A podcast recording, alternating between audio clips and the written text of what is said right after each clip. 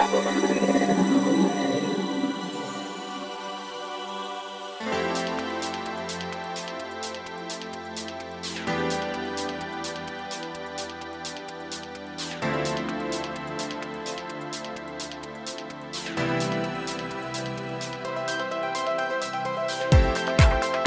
にちはゆきです。菊間が第402回の時間がやってまいりました。早川さん今週もよろしくお願いします。よろしくお願いします。何を話しましょうか？さあ今回ですね、えーやっぱり世の中は狭いなと。ほう。うん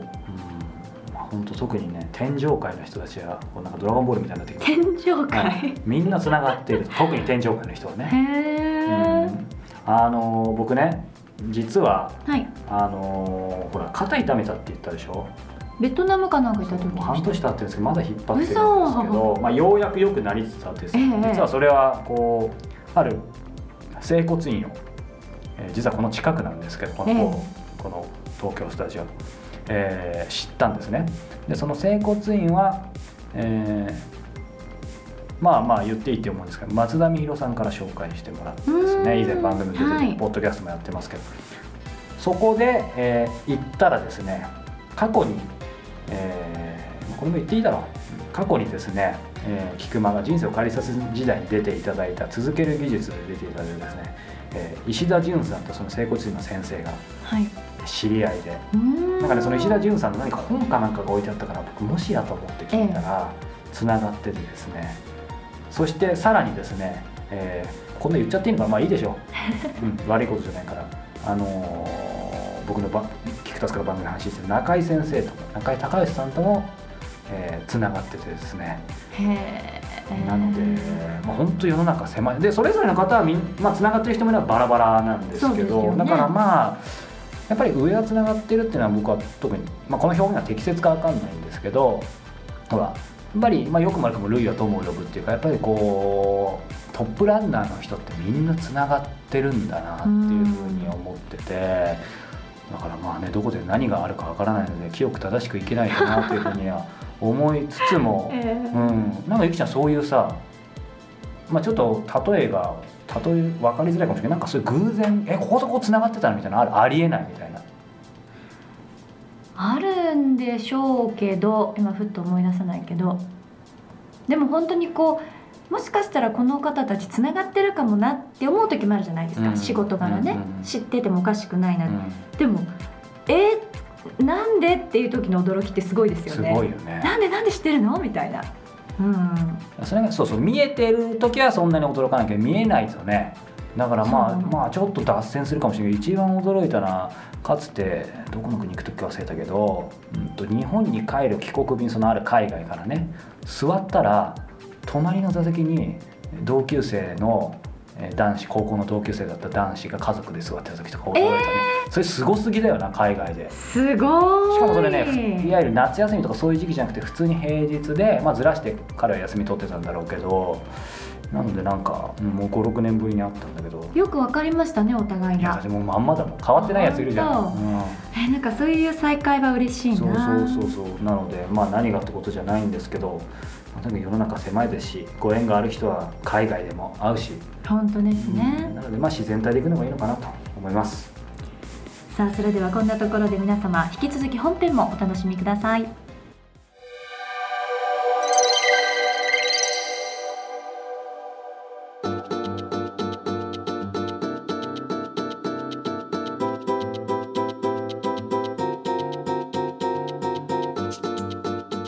ては今月の菊間がインタビューです。今月は心理カウンセラーでいらっしゃいます心谷仁之助さんにお話を伺っていらっしゃるわけですけれども。はい、今回3回目ということで今回何のお話ししようかなと思ったんですけどはい。ここまで 1, 回1回目2回目聞いてきて、まあ、このさんやっぱりトークがもう素晴らしく面白くですね。やっぱ天才的だなと思うんですけどうん。結構こうなんだろうなスルッスルッと抜けていくような感じですね。まあ一見あとはこうおちゃらけているように見せかけてなんですけどやっぱりもうさすがだなと思ってちょうどこの今回の第3回目そして第4回目にかかるところかな。ちょっとあの何回かは分かりませんがある心さんが今提唱している心さんなりの心というかですね、はい。人のタイプを明確にこう分かりやすく表すちょっとある、えー心屋さんの持論があるんですよでその持論について今回語ってるんだけど収録終わった後にですね、えー彼なりに結構もうライブ感で一気に喋ってあこれで終わったのかなと思ったらはい「早川君僕さっきのところでちょっと言い足りてなかったから取り直していい?」そう言われたら意外とありそうで初めてなんだけどなかなかそういうことをおっしゃる方いらっしゃらない。でしかもそういう感じじゃなくてふわこう普通に喋ってたから、うん。それで終わったのかなとそこだけこう変わったからいやだからやっぱり伝えたかったとかやっぱりこうねあの無料でも有料でも関係なくやっぱりその価値ある、ね、あの時間を皆さん聞いてる方にちゃんと届けたいんだなっていうのを感じて。うんなのでまあ皆さんそこはどことくっつけてるかお楽しみなんですけども うーんっていうのがまあすごくいい意味でやっぱりこう、まあ、ギャップっていうとあれだけどでもある意味冷静に客観的にねご自身のことを見てらっしゃるんでしょうね。あ。ととにかく、まあ、この間言った焼肉の時でもそうだけど、ねあの優しいしうん。豆だね。あのまあいろいろやり取りあのその収録の時もしてるんだけど。うん。うん。なんでやっぱり、ね、彼が優秀なカウンセラー優秀な著者であることは間違いないけどやっぱりある意味それ以前にやっぱり人としての魅力というか素晴らしさがあるからこれだけの人にこう愛されるのかなというふうに思いました。さあそれでは心谷仁之助さんのインタビュー第3回お楽しみください。これそれであのちょうどね今ブログでもかなりいつも見ますけど前者後者の話 この間のビートルでも聞いてかなり理解したつもりなんですけはいはいはいどあのまあ聞いてる方は分かんない方もいらっしゃると思うので前者後者はい。とは、前者後者とは、えーそもそもねちょっと僕の概念の中でこう言葉が通じる人と通じない人がいるなっていうのをなんとなくこううん。生きてて思ったんですよね。その言葉っていうのはまあ一番最初に分かったのは冗談が通じる人と通じない人。真に受ける人と真に受けない人。っていうのがいるなと思って。でそれをずっとね紐解いていくとそもそも大人な人とそもそも子供な人がいるなと思ったんですよ。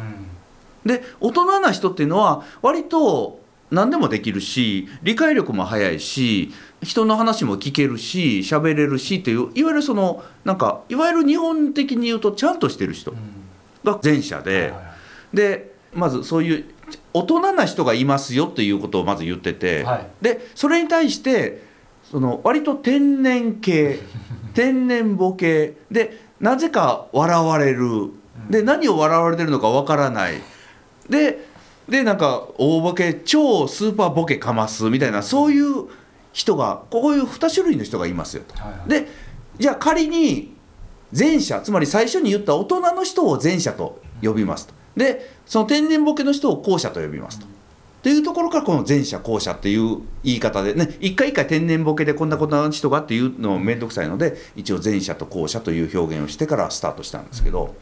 だから前者っていうのは大人になろうと思って大人になれちゃった人。後者っていうのは大人になろうと思ってなってるつもりだけど慣れてない人。って言ったらねいつもね後者の人にね言われるんですよ「私たちのことバカにしてるんですか?」ってよく言われるんですけどそんなことはあまりないですあまり。ないまあちょっと笑ってはしまいましたそうそうそう。前者として、うん、そうだからね前者はそういうねちょっとね嫌味をひねるとかちょっと遠回しに嫌なことを言うっていうねこういうね大人な会話をするんですね。でもそれすら気づいてもらってないとそうそうそう 全く届いてない。全く届かない。だから状況として理解してもらうと分かりやすいのが親戚の集まりの中に子供が一人混じってる状態。うんうんうん親戚のおっちゃんとおばちゃんが政治経済の話とか選挙の話とか株の話をしてるのにその子供がこうおっちゃんらを見ながら「わからないわからないわからない」でもそのそのね前者たちがお大人たちがその中でアンパンマンという例えを何か出した、そしたら「あ私アンパンマン知ってるわ」ってこう話に食いついてくる、はいはい。そしたら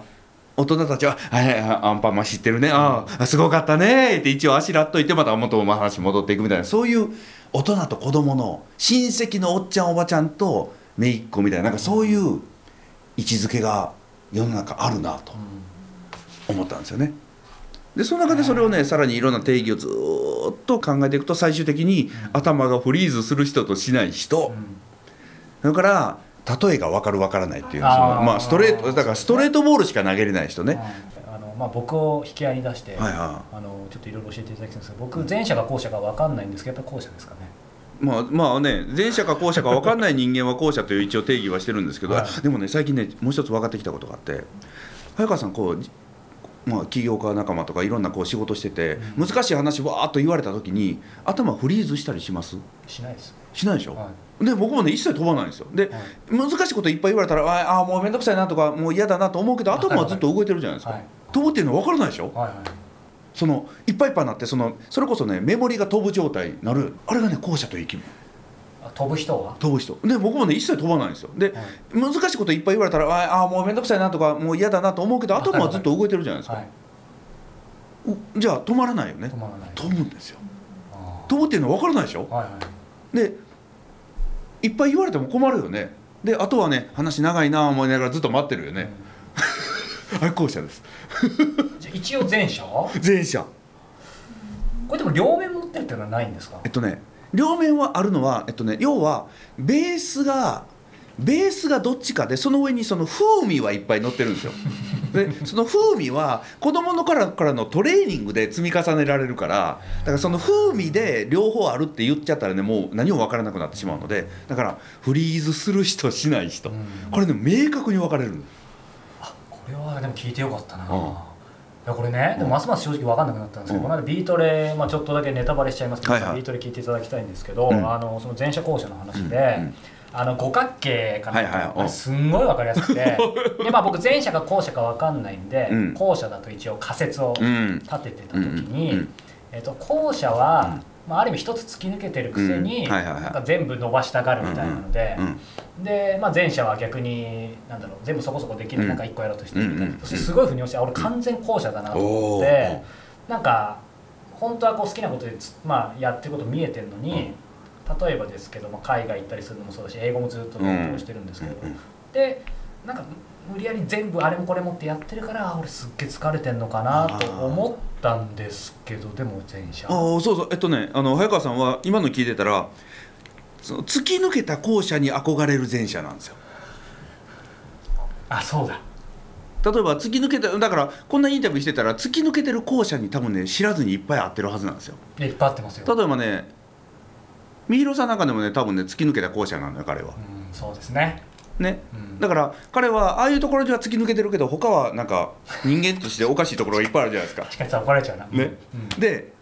でもその突き抜けてるところはものすごく魅力的だからそれ以外のところは別に人間として欠けてても全然その全体の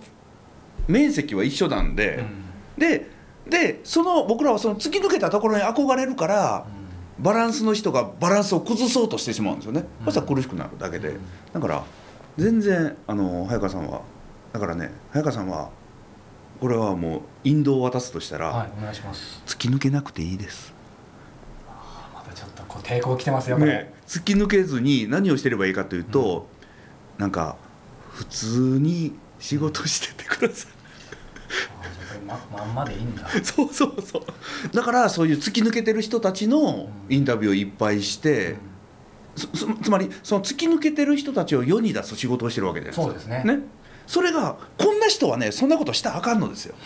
でしたらあかんというかもうもう突き抜けてる人は人をサポートするとか、その人の人間関係のポータルになるとか、だから人をつなぎ役するとかっていうのはできないんですよ、うん。はいなんか融合できた気がしますうん。ね、だからそういう意味で言うとあの自分らしく生きてるっていうことになりますよね。うんそうだから結局なんかまあインタビュアーって仕事もそうですし実際やってるのはプロデューサーの仕事もなんですけど、だからそれが一番腑に落ちてだけど、うん。ずっとサッカー選手になりたくてプロを目指してたんですけどそれで世界に出るみたいなのがあったからそれの悔しさをこう、この今のに重ねてずっとやってきたみたいな。なるほどね。でそこそこまあやりたいことできるようになってきたけどなんか満たせないしかも苦しいみたいな、ああそう。だからね。そっか。だから僕はこんまりさんを目指したらダメなんですよ。あ彼彼女が今世界突き抜けてるじゃないですか。そうでで僕もあの前者なのでこの五角形を広げることはいいけれどもあっちを目指したらもう急にバランス崩れるんですよ。だから彼女見てたら「あすごいな!」って言ってれば僕はいいんですよ。あ普通の人が聞いたら十分突き抜けてると思うんですけどね。え でもそうするとちょっと抽象的だけど心屋さんの言うその、まあ五角形そうするとそこそこっていうことだと、うんうんな何があるんですか？その、まあ、ちょっと能力って言って僕解説するの難しいかもしれないけど、僕そのそこそこ、うん。えっと普通に旅行の手配ができる。そこ？うん、だってこの出張がいっぱい続いたらその宿の手配から旅行の手配からこれこれ僕自分でやってる。自分でやっそうそうそうっていう。のなんかマネージャーみたいな人いないんですか？あのね、いるようないるいないようなん。で基本はね僕自分でやってるんですよ。でなぜかというと、ね、僕ね旅行の旅行の添乗員やってたからそういうの好きなんですよね。あそうなんだ。あそうそうそう。そんなんできるしあとあの字が書ける本が書ける歌が歌えるで喋れる。その代わりなんか人付き合いが欠けてるとかだからうーんなんかも物忘れが異様にひどいとかだから好き嫌いが激しいとかなんか、ううん。んそそんな感じですよね。でもこれね比較すると全国のこれは地之助さんファンに怒られるかもしれないですけど、ちょっとあのまあそういう意味では同じ前者とちょっと見見えましたね。うんうん、そうでしょ。なんか僕僕もあの、まあ、ある意味二流だけどなんか7個ぐらいできることがあって、うんうんうんそうだからマルチなんですマルチ。だからえっとねあのどこでも守れるショートみたいななんかねそうそうそうそうそうそうそうそれでいいんだ、そうだからあの長嶋さんにはなれない、うんまあちょっと憧れますけどね。ね、そう。であれに憧れたら僕らね人生苦しくなる。苦しいですよ。ダメですダメですダメです。平凡に地道に。だから最近ねププロインタビューっていうのも別にもういいかなと思ってるんですけど、まあ、一応分かりやすいし、合い合いやすいからっていうのはあるんですけどでもその肩書きを外すつけるのももうどうでもいいかなと思って、そうそうだからねプロインタビューのプロそのえその突き抜けた人たちのインタビューをしていってそれに前者がそれに憧れたら挫折し続けるんですよね、うんあんなふうになりたいなれないなりたいなれないなりたいなれないなりたいななれないってこう落ちていくんですよね。うん。だから部をわきまえる。そうですね。どう考えるとなんかね昔の自分だと、まあ、今も正直まだ20%ぐらいちょっと反発してるんですけどなんかほら夢を諦めちゃうとかなんだけどでも実はそっちの方が全然楽だし楽しくなるってやっぱあの本当は知ってる、ねうん。なんかね夢を語る人はね後者ですよ。うんうん。突き抜けてるからねすごい遠くまで見えてるんですよね、うん。で僕らはね見えへんから確かに。だからそれ僕はそれに気が付いてからはもう目標とか夢とか全部やめたんですよ。おかげさまで僕もこの年末年始からやめました。最高ですね。最高でしょ、最高ですね何だったんだろううと思って、ん、思いついたこと次々できるからね。いや僕もねあのお名前出しませんけど某ね、うん。あのフォトグラファーの女性とここにいる方とね、さっきも話してた彼女もちょっと共通点あのああるんですけど。彼女もきっと後者ね。毎年 あじゃあそういうの違う。あ。なんかあの目標を立ててたんで、うんうんそのやりたいことがいつも20点ぐらいですよ、おおなんか5年後にはこうなってたいが、うなんか20年ぐらいかかってるみたいな、なんかもうそれも本当にやめたらあいらないいらない。楽になっていらないだってねいやもうねこの目標を立てるということはものすごい罠があるから、目標を立てるということはあんなふうになりたいっていうことやんね、であんなふうになりたいっていうことは自分がもう見て見てきた聞いてきたことの範囲なんですよね。で僕は今その僕も昔は例えば100万部行きたいとか、まあ、50万部行ったらもう最高やなとか思ってたら、思ってたんが50万部行きたいって思ってたら50万部行くための努力するんですよね。そしたら50万しか行かないですよよう頑張ってもね。でもそれを全部やめたら今300行きましたからだから目標はねない方がいい。でこの300っていうのはよくよく言うじゃないですか。その夢を見たら叶うとかね。夢見たことないもんね、300なんかそその想像の完全な外やから、見たことないしテレビで出てなんかするっていうのも見たことないし、でその今日でもその千何人でやったけどそんなん見たこともないのででもなんか目の前のキリギリス生活目の前の楽しかっただけこうって追っかけてたら気が付いたらえこ追っかけてたらなんか高い山の上にぴょっと立ってたみたいな。そんな感じなんですよね。あの山に登ろうじゃないです。それって、なんか僕はまあ今気づけてよかったと思うんですけど、うん。偽らざる気持ち言うとなんかそのある一まだ外れてなくてある一定のところまで、うん。こうなんか努力した人とかうん。には有効だけど、うん。まあ、言い方がいいか分かんないけどまだこう本当のスタートラインのうん。うん。うん。時でも有効なのかなああそれはね知らないです。ごめんなさい知らないです知らない言ってくれますよね。知らないです。あのねそれはなんでかなんでなんでかって言ったら、あの僕も試行錯誤してきて試行錯誤して頑張った時期もあるし死ぬほど頑張った時期もあるし、そので死ぬほど頑張った時期があって急に頑張るのやめたらふわっと浮いたんですよね、うん。じゃあこの死ぬほど頑張っったからやめて浮いたのか、そもそも頑張れなかったらどうなってたんだろうかって分からないのよいわゆるね。コップの水が溜まってったのか、うん。最初から別にたあったのかとかそうそうそうそううそうそう。だから分からなくて、でも少なくとも言えるのは頑張ってた頃はさっきのセルフイメージっていうかね、セルフイメージっていうかね僕の僕の場合は最近前提という言葉をよく使うんですけど、自分が素晴らしい前提なのか素晴らしくない前提なのか、で僕はが死ぬほど頑張ってた時期は自分が自分のこと信じられないから、頑張らないと認めてもらえないというその頑張らないと認めてもらえない自分という前提で生きてたから、頑張る頑張らなければいけない現実をずっと歩んできたんですよね。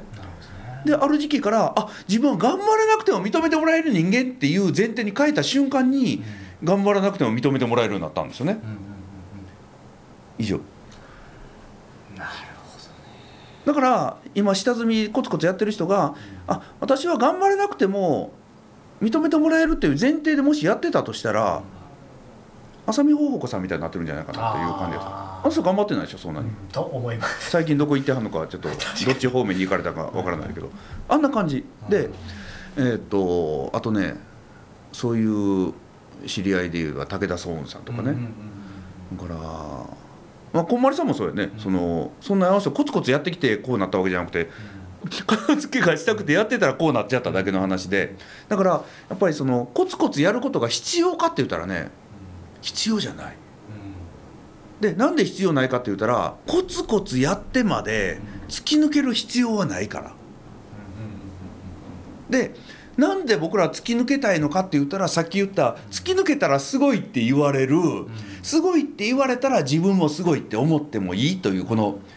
このこの何とも言えないわけのわからん論理に包まれてるからだから全くすごい結果も何も残してないしすごい成果すごい会社でなんかしてるわけじゃないのに、普通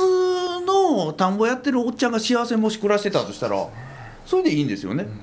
だから最終的に求めるのはなんか自分の内側のこの満たされた幸せだからそれがこれがないと幸せじゃないんやったらこれすごい辛いじゃないですかそれがなんか毎日田んぼで草刈ってて「うんうんまた草生えたかほんまにの」言いながら幸せに生きてたらこれ最高ですよね。ね、なんか南の島になんか靴売りに行っても別に必要ないって話ですうんね、そうそうそうそう。ここでお金持ちになったら何したら南の島にみたいなそうそうそうそう。あんなもん履かせなくていいという。そうですね、やっと分かった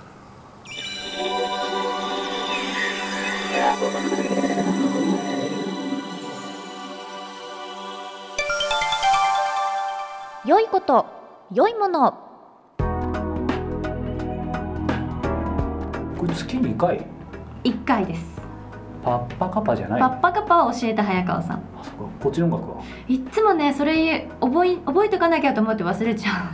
ゆきさんの番組の愛情はその程度だったと思います。でも俺も知らないうじゃん。でしょ、はい。それが一番問題です、はい。さあは？い。今回は？今回ですねこれでいきたいと思います、えー自然甘味料のみの使用のガムということですね、自然甘味料のみ？うん、ゆきさんガムって噛むことあります？噛んでます結構。まあねちょっと某ブランドを上げることできませんけど、かなり普通のメジャーなミント系のミント系ですよね、まあ結構噛んでる人多いと思うんええですよ、で僕自体もですね実は一日中一つのガムで過ごせるほどガムが好きなんですね。で理由はやっぱりそのリラックスできることまああとは喉の乾燥を防ぐ。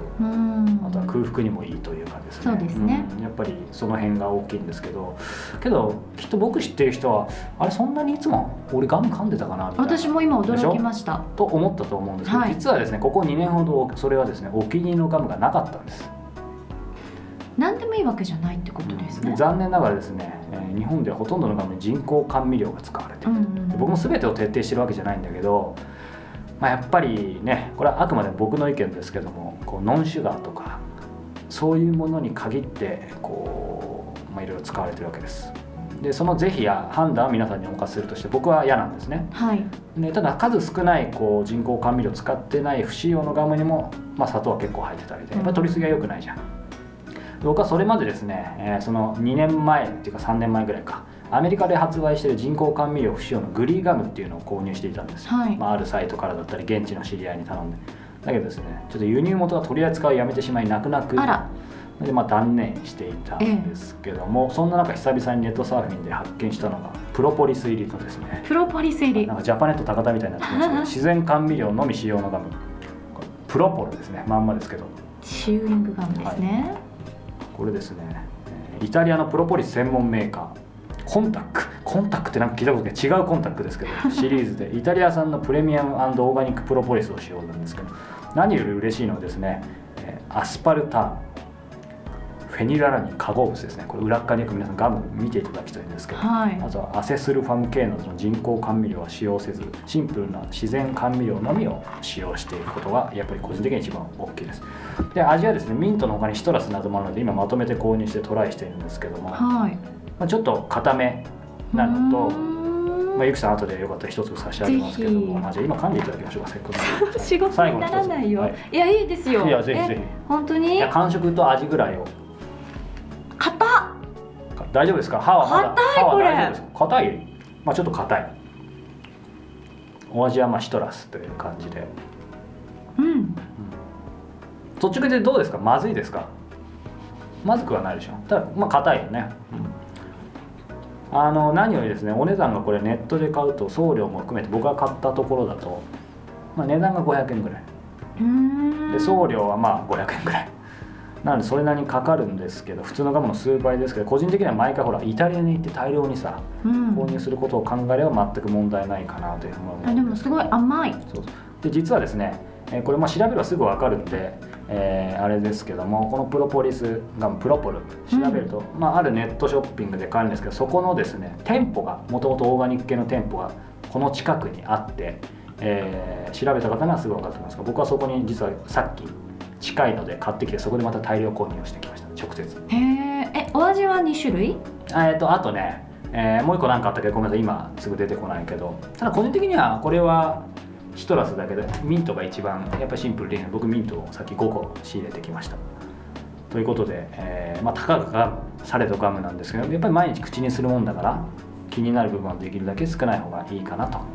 思います、はい。まあ、完璧を目指すと苦しくなるから本末転倒なんですけどできる範囲でならということで